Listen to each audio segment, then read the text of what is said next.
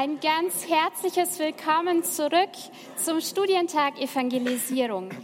Hier im Saal im Haus St. Ulrich, aber auch verbunden über Radio Horeb und KTV.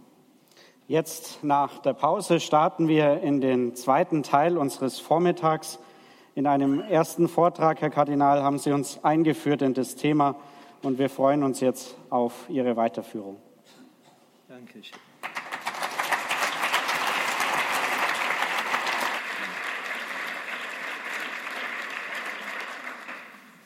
Im Licht der unlösbaren Zusammengehörigkeit von Mission und Ökumene möchte ich nun in einem zweiteren Schritt nach der Sinngebung der Neuevangelisierung heute und ihren vordringlichen Inhalten fragen. Dabei legt es sich nahe, beim Elementarsten zu beginnen, nämlich beim Evangelium. Denn es bedeutet, dass Gott nicht schweigt, sondern gesprochen hat und auch heute spricht. Die neue Evangelisierung wird im Kern darin bestehen, die Menschen, zumal in den säkularisierten Gesellschaften, zum Gottesgeheimnis hinzuführen und sie in eine persönliche Gottesbeziehung hinein zu begleiten. Und zwar in der Überzeugung, dass derjenige, der Gott nicht gibt, ihm nicht genug gibt wenn er ihm auch sonst vieles darreicht. Das ökumenische Zusammenwirken muss heute in erster Linie darauf gerichtet sein, Gott zu bezeugen in einer Welt, die sich damit schwer tut, ihn zu finden. Im Mittelpunkt allen ökumenischen Bemühens um die Neuevangelisierung muss die Frage nach Gott stehen. Papst Benedikt XVI hat das immer als seine besondere Priorität hervorgehoben. Ich bringe ein längeres Zitat von ihm. In unserer Zeit, in der der Glaube in weiten Teilen der Welt zu verlöschen droht wie eine Flamme, die keine Nahrung mehr findet, ist die allererste Priorität, Gott gegenwärtig zu machen in dieser Welt und den Menschen den Zugang zu Gott zu öffnen. Nicht zu irgendeinem Gott, sondern zu dem Gott, der am Sinai gesprochen hat, zu dem Gott, dessen Gesicht wir in der Liebe bis zum Ende im gekreuzigten und auferstandenen Jesus Christus erkennen. Die Menschen zu Gott, dem in der Bibel sprechenden Gott zu führen, ist die oberste und grundlegende Priorität der Kirche und des Petrus-Nachfolgers in dieser Zeit. Damit ist der innerste Kern der neuen Evangelisierung umschrieben, den ich im Folgenden mit einigen Hinweisen noch etwas konkretisieren will. Allen Christen und christlichen Kirchen gemeinsam ist in erster Linie der Glaube an den drei einen Gott. Gemeinsam ist ihnen freilich auch die Wahrnehmung dass sich die heutige Zeit nicht durch eine intensive Gottsuche auszeichnet, sondern eher durch eine Gottvergessenheit. In der heutigen gesellschaftlichen Öffentlichkeit wird Gott oft als fremd oder überflüssig empfunden und leiden wir unter einer gewissen Schwerhörigkeit oder gar Taubheit Gott gegenüber. Die Glaubenskrise die wir in der heutigen Gesellschaft und auch Kirche erleben, findet ihre radikalste Zuspitzung in der Krise des Gottesglaubens. Sie besteht im weitgehenden Verblassen des biblisch-christlichen Bildes Gottes als eines in der Geschichte gegenwärtigen und handelnden Gottes. In dieser Krise des Gottesgedankens kommt zum Ausdruck, dass sich viele Menschen Gott nicht mehr vorstellen können, der sich um den einzelnen Menschen kümmert und überhaupt in der Welt handelt. In dieser Gotteskrise wird handgreiflich, dass sich der seit der europäischen Aufklärung aufgekommene Deismus praktisch im allgemeinen Bewusstsein durchgesetzt hat. Deismus heißt, Gott hat die Welt erschaffen, aber nachher macht er einen himmlischen Ferienurlaub und erst am Ende der Zeiten wird er dann wieder in Erscheinung treten. Inzwischen treten wir an seine Stelle. dass in der gesellschaftlichen Öffentlichkeit das Bewusstsein von der Gegenwart Gottes schwach geworden ist, kann am deutlichsten an einem gebrochenen oder zumindest ungeklärten Verhältnis zum Phänomen des Religiösen überhaupt abgelesen werden. In den heutigen europäischen Gesellschaften sind starke Tendenzen zu diagnostizieren, die Religion als einen gesellschaftlich irrelevanten oder gar störenden Faktor an den Rand des gesellschaftlichen Lebens abzudrängen. Solche Tendenzen haben einen deutlichen Ausdruck vor allem darin gefunden, dass in der Präambel des Reformvertrags der Europäischen Union sowohl ein Gottesbezug als auch eine anerkennende Nennung des christlichen Erbes in der europäischen Geschichte unterbleiben mussten. Bereits die langen Diskussionen über die sogenannte Charta der Europäischen Union haben es an den Tag gebracht, dass die öffentliche Erwähnung Gottes in Europa nicht mehr mehrheitsfähig ist. Damit ist sichtbar geworden, dass Europa seit einiger Zeit ein ebenso einmaliges wie schwieriges historisches Experiment unternommen hat, hinsichtlich dessen niemand wissen kann, wie es ausgehen wird. Denn der Versuch Europas, Gesellschaften und eine Gemeinschaft von Staaten zu bauen, die von einem religiösen Fundament prinzipiell absehen, stellt so sehr ein kulturgeschichtliches Novum dar, Zugleich stellt sich aber unaufschiebbar die Frage, ob die neuzeitliche Säkularisierung wirklich zu säkularen Gesellschaften geführt hat. Oder ob nicht gerade die Säkularität immer wieder in der Gefahr steht, neuen heimlichen und unheimlichen Götterdämmerungen zu verfallen, die im persönlichen, gesellschaftlichen und kirchlichen und politischen Leben immer dann auftreten können, wenn irdische und weltliche Wirklichkeiten an die Stelle Gottes gesetzt und damit vergötzt werden. Ein Blick in die Geschichte zeigt, dass die schlimmsten Untaten immer dann geschehen sind, wenn irdische Wirklichkeiten wie Blut und Boden, Nation oder Parteidoktrin die Stelle der Religion einnehmen und damit furchtbar vergötzt werden.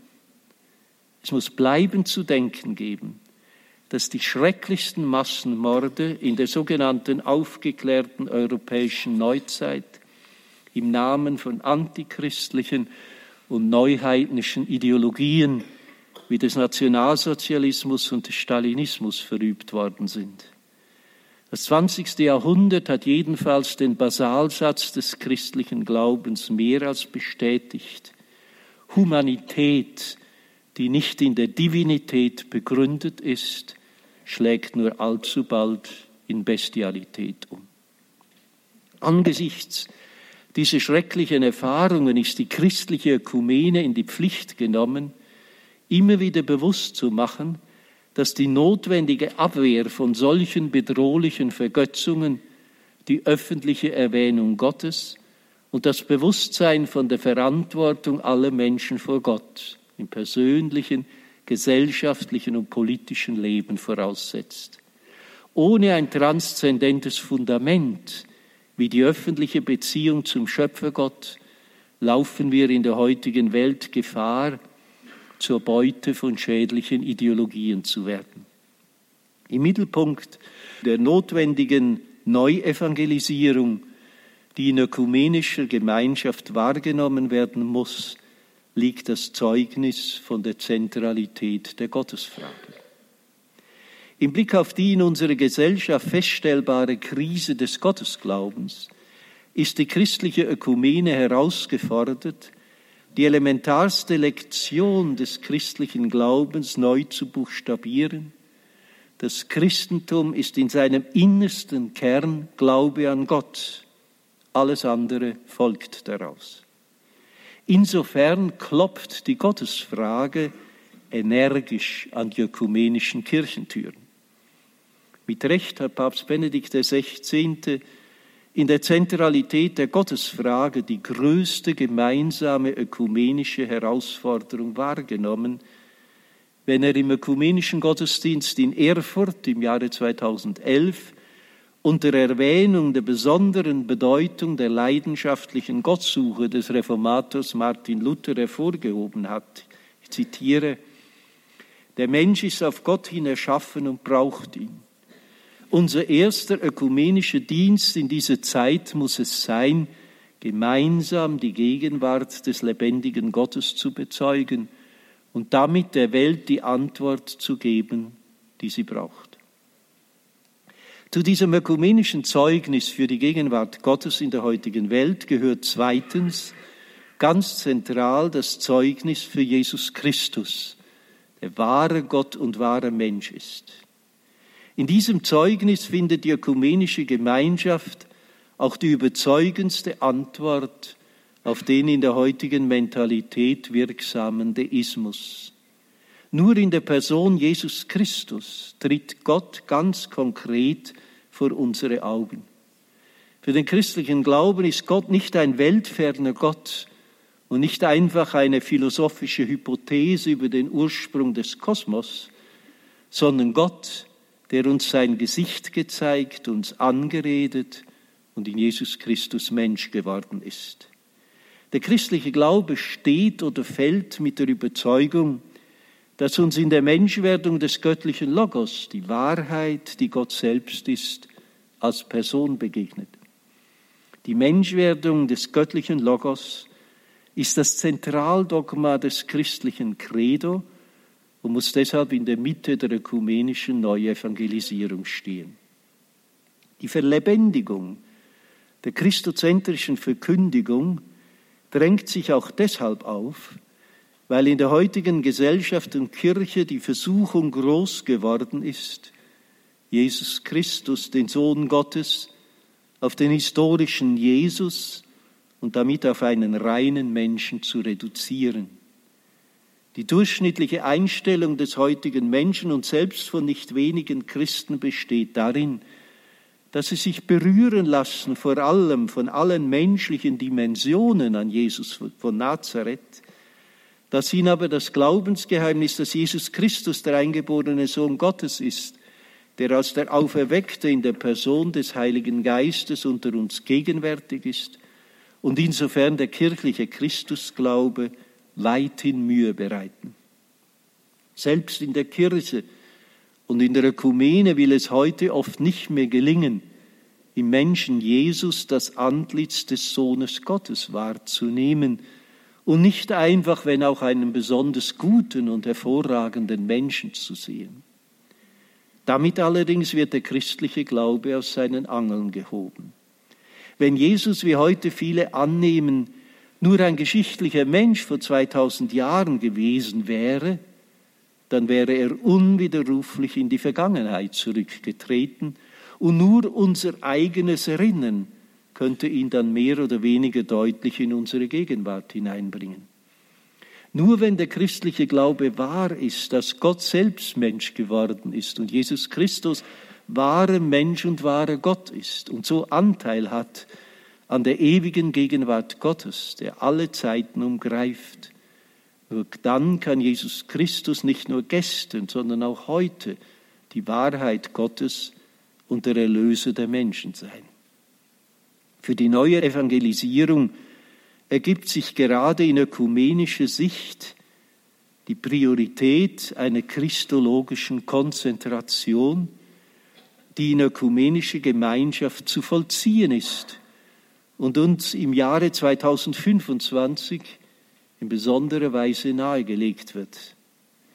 In diesem Jahr wird die gesamte Christenheit den 1700. Jahrestag des ersten ökumenischen Konzils in der Geschichte der Kirche begehen, das im Jahre 325 in Nicäa gefeiert worden ist.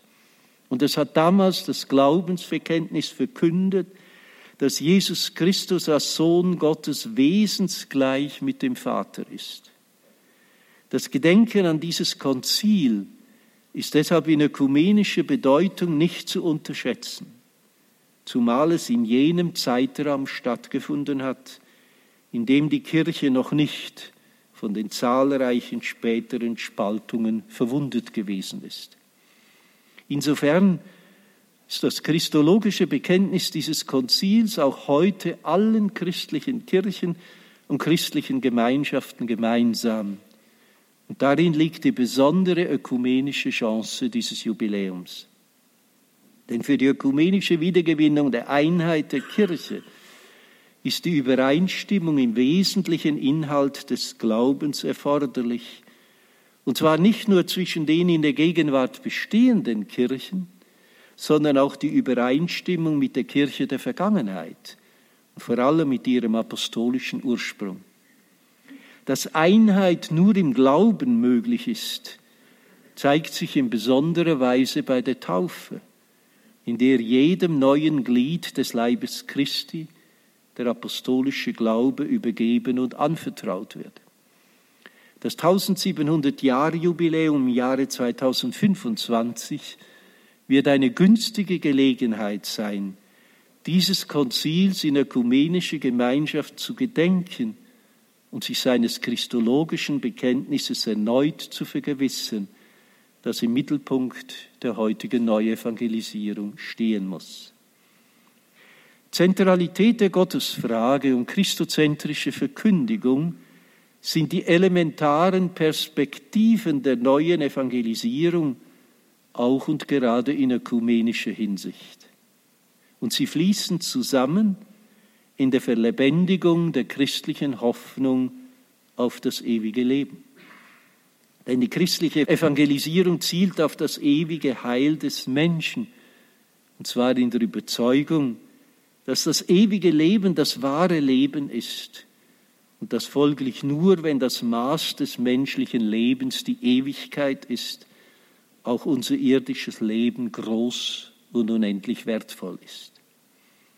Damit kommt die Grundannahme des christlichen Glaubens an den Tag, dass die Vertiefung der Inhalte der Evangelisierung dem Menschen seine Würde und seinem Leben zugutekommt. Dieser Zusammenhang zeigt sich bereits an dem Sachverhalt, dass die radikale Krise des Gottesgedankens, von der unsere säkularisierten Gesellschaften befallen sind, mit einer inhärenten Logik eine ebenso gefährliche Krise des menschlichen Selbstverständnisses nach sich zieht, weil dem von Friedrich Nietzsche in Europa proklamierten Tod Gottes der Tod des Menschen auf der Spur folgen wird. Denn wo Gott aus dem gesellschaftlichen Leben verabschiedet wird, besteht höchste Gefahr, dass auch die Würde des Menschen mit Füße getreten wird. Auf diesen Schicksalszusammenhang hat der katholische Theologe Johann Baptist Metz mit Recht immer wieder seinen warnenden Finger gelegt. Ich zitiere, war es nicht dieses späte Europa, in dem erstmals in der Welt der Tod Gottes öffentlich verkündet wurde?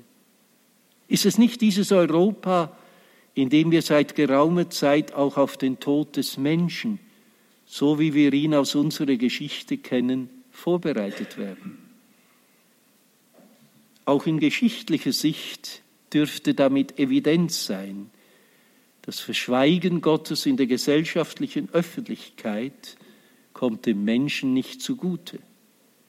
Wenn gemäß biblischer Überzeugung der Mensch das unantastbare Ebenbild Gottes ist, dann nagt das Verdrängen des Gottesbewusstseins in der heutigen gesellschaftlichen Öffentlichkeit in einer gefährlichen Weise auch an der Würde des menschlichen Lebens. Die Symptome dieser Gefährdung sind in der heutigen Gesellschaft mit Händen zu greifen.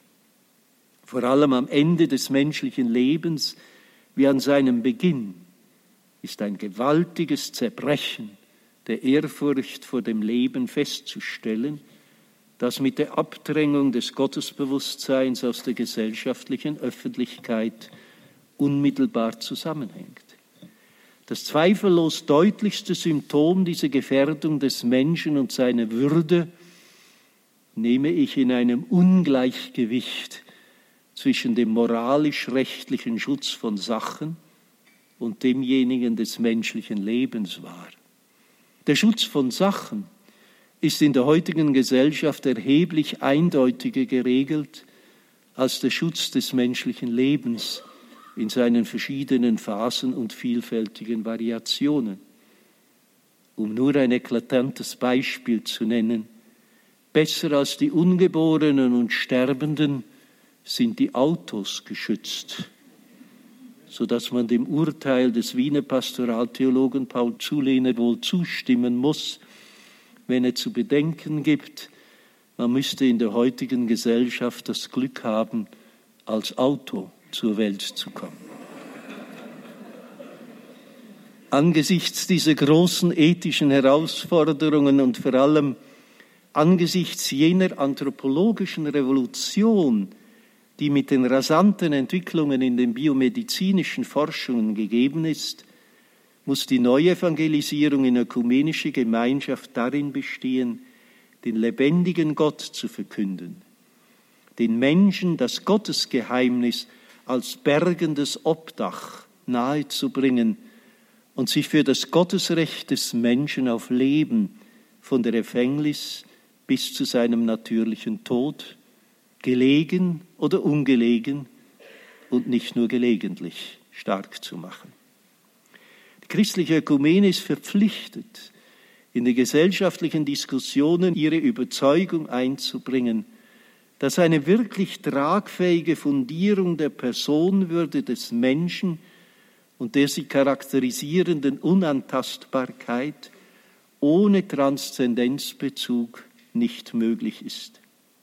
Angesichts dieser großen Herausforderungen ist die christliche Ökumene zu einem gemeinsamen Zeugnis in den heutigen Gesellschaften verpflichtet. In glaubwürdiger Weise ist dies aber nur möglich, wenn sie sich dem gravierenden Problem stellt, das in der christlichen Ökumene selbst virulent geworden ist.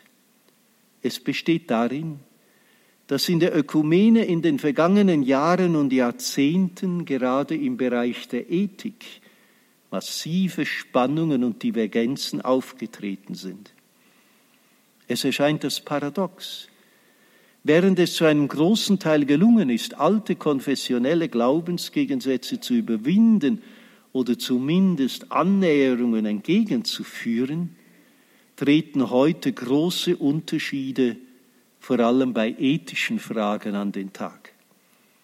Während in einer früheren Phase der ökumenischen Bewegung das Losungswort geheißen hat, Glaube trennt, Handeln eint, ist dieses in der Zwischenzeit gleichsam auf den Kopf gestellt worden, dass nämlich der Glaube verbindet und vor allem die Ethik trennt.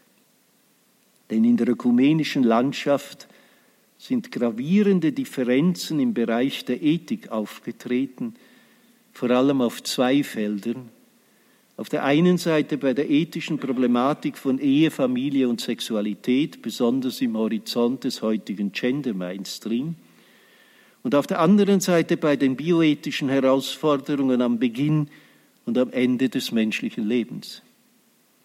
In Deutschland muss man nur an den Ausstieg aus der Woche für das Leben bei der EKD und die äußerst problematische Stellungnahme zu Paragraph 218 denken. Für die Aufgabe der Neuevangelisierung wird es von entscheidender Bedeutung sein, dass sich die christliche Ökumene dieser Herausforderung stellt und sich mit den zutage tretenden Divergenzen auf ethischem Gebiet intensiv beschäftigt. Wenn die christlichen Kirchen und kirchlichen Gemeinschaften zu den großen ethischen Fragen des menschlichen Lebens und des gesellschaftlichen Zusammenlebens nicht mit einer Stimme sprechen können, wird die christliche Stimme in den säkularisierten Gesellschaften von heute immer schwächer und das schadet der Glaubwürdigkeit der Neuevangelisierung und der Ökumene in der gesellschaftlichen Öffentlichkeit. Hinzu kommt eine weitere Herausforderung. Wenn man die genannten Entwicklungen näher analysiert, erhebt sich die starke Vermutung, dass hinter diesen ethischen Problemen zumeist Fragestellungen stehen, die das Menschenbild betreffen. Ethische Handlungsanweisungen lassen sich ja nur verstehen, wenn auch dem menschlichen Subjekt zurückgefragt wird, von dem ethisches Handeln ausgesagt wird. Ethische Fragen entscheiden sich letztlich am Menschenbild, von dem man sich leiten lässt. Und dieses ist seinerseits vom Gottesbild abhängig. Die christliche Ökumene steht deshalb vor der großen Aufgabe, sich auf das biblische Menschenbild zurückzubesinnen und über dieses in ökumenische Gemeinschaft Rechenschaft abzulegen, um jene Differenzen in der Ethik und in der Anthropologie zu überwinden, die in der Zwischenzeit sichtbar geworden sind. In der heutigen Ökumene stellt sich die Wiedergewinnung einer gemeinsamen christlichen Anthropologie, eines christlichen Menschenbildes, als eine vordringliche Aufgabe dar, die im Dienst einer glaubwürdigen Neuevangelisierung in ökumenischem Geist steht. Mit der Benennung der wesentlichen Inhalte der ökumenischen Neuevangelisierung stellt sich auch die Frage, in welcher Weise und auf welchen Wegen sie vollzogen werden kann, damit sie sowohl der Sendung der Kirchen als auch der Sendung der Ökumene dient. Die erste grundlegende Bedingung besteht zweifellos darin, dass die missionarische Dynamik in ökumenischem Geist nur lebt, wenn die Christen überzeugt sind, dass ihnen mit dem Evangelium von Jesus Christus ein so großartiges Geschenk anvertraut ist, dass sie es auf der einen Seite nicht für sich behalten können, dass sie es aber auf der anderen Seite anderen Menschen nicht aufdrängen dürfen. Neuevangelisierung kann nur auf dem Weg geschehen, dass das von der Freude des Evangeliums berührte Herz des Christen das Herz anderer Menschen berührt und seine Vernunft zur Vernunft anderer Menschen spricht. Ökumenische Neuevangelisierung ist, wie Bischof Bertram in der Einleitung sehr stark betont hat, ein durch und durch freiheitlicher Vorgang der sich an die Freiheit anderer Menschen adressiert, ohne sie zu bedrängen. Ökumenische Neuevangelisierung ist die freiheitliche Einladung an die Freiheit anderer Menschen, Kommunikation aufzunehmen und in einen belebenden Dialog einzutreten. Dem Christlichen ist deshalb jede Form des Proselytismus zuwider. Mit dem Stichwort des Proselytismus ist ein Problem angesprochen, mit dem sich jede missionstheologische Reflexion in ökumenischer Sicht beschäftigen muss, um die Neuevangelisierung nicht mit einer schwerwiegenden Hypothek aus der Vergangenheit zu belasten. Diese Hypothek ist sichtbar geworden in jenem Studiendokument, das von der Vollversammlung des Ökumenischen Rates der Kirchen in Neu-Delhi im Jahre 1961 angenommen worden ist und in dem es heißt, Proselytismus ist nicht etwas völlig anderes als echtes Zeugnis, es ist das Zerrbild des Zeugnisses. Das Zeugnis wird verzerrt, wenn Überredungskünste, Bestechung, unerlaubter Druck oder Einschüchterung angewandt werden, um eine scheinbare Bekehrung zu erreichen.